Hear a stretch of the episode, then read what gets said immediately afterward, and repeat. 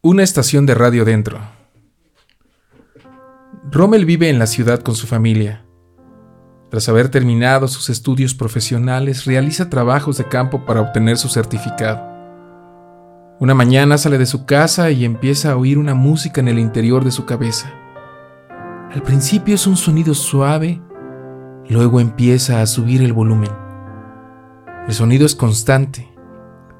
Rommel lo escucha en su interior y está muy sorprendido. Va rumbo al lugar donde realiza sus prácticas. Escucha música y anuncios de un radio cercano, tan cercano que está dentro de él. Al principio es divertido. Conforme avanza la mañana sube el volumen y la intriga. Se pregunta de dónde proviene ese misterioso sonido de una estación de radio. Trata de identificar su origen. Es una estación en inglés. El locutor grita y son más anuncios que música. Distingue música como folk, como country. El locutor interrumpe y grita.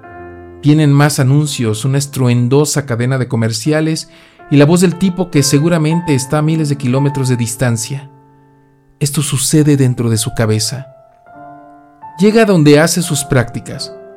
Saluda y se sienta en su lugar. No comenta nada de lo que le ocurre, pero ya se siente incómodo. El radio está encendido todo el tiempo y está dentro de él. No hay manera de bajar el volumen, sintonizar otra estación o apagarlo. Se vuelve insoportable. Así transcurre el día. Se pone sus audífonos y el radio sigue. Empieza a enloquecer con los gritos de los locutores de la estación, seguramente estadounidense. Se concentra y alcanza a distinguir que transmiten desde Miami, Florida. Capta la frecuencia de la estación la busca en Internet. ¿Para qué? No lo sabe. Cuando menos quiere identificar el origen de la señal, siempre es la misma estación. Regresa por la tarde a su casa y no lo comenta con nadie. Está aterrado. Son insoportables los anuncios y los gritos del conductor. La música tampoco es de su agrado. Se imagina una mala película de vaqueros. Por la noche trata de dormir, pero la estación de radio no cesa. Transmite día y noche, las 24 horas del día. Por la mañana se levanta muy aturdido y exhausto. Su padre le ordena que vaya al psiquiatra, que suspenda todas sus actividades y se atienda. Lo ve desesperado, al borde del suicidio, sin exageración. Busca a un psiquiatra conocido de la familia. Le dan consulta hasta dentro de tres semanas. Rommel explota. Le dice a la secretaria que es una emergencia. Ella consulta y le informa que, aunque sea unos minutos, lo reciben al día siguiente. Rommel le dice que no puede esperar.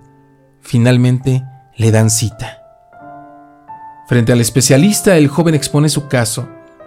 El psiquiatra se da cuenta de que no es un asunto de su incumbencia pero recuerda una nota de un periódico que había guardado porque es una noticia extraña y colecciona casos extraordinarios de la conducta y otros caprichos que influyen en el comportamiento.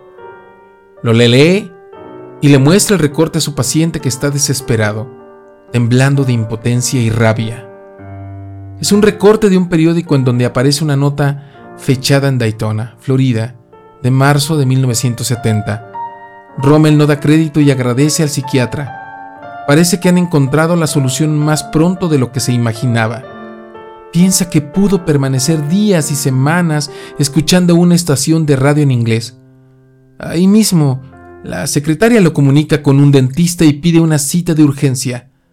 Saca una copia del recorte periodístico y, sin más dilación, corre en busca del dentista.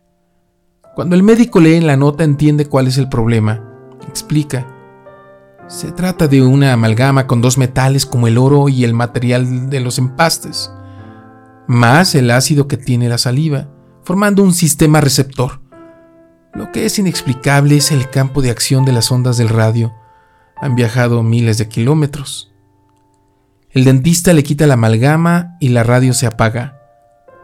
Rommel suspira.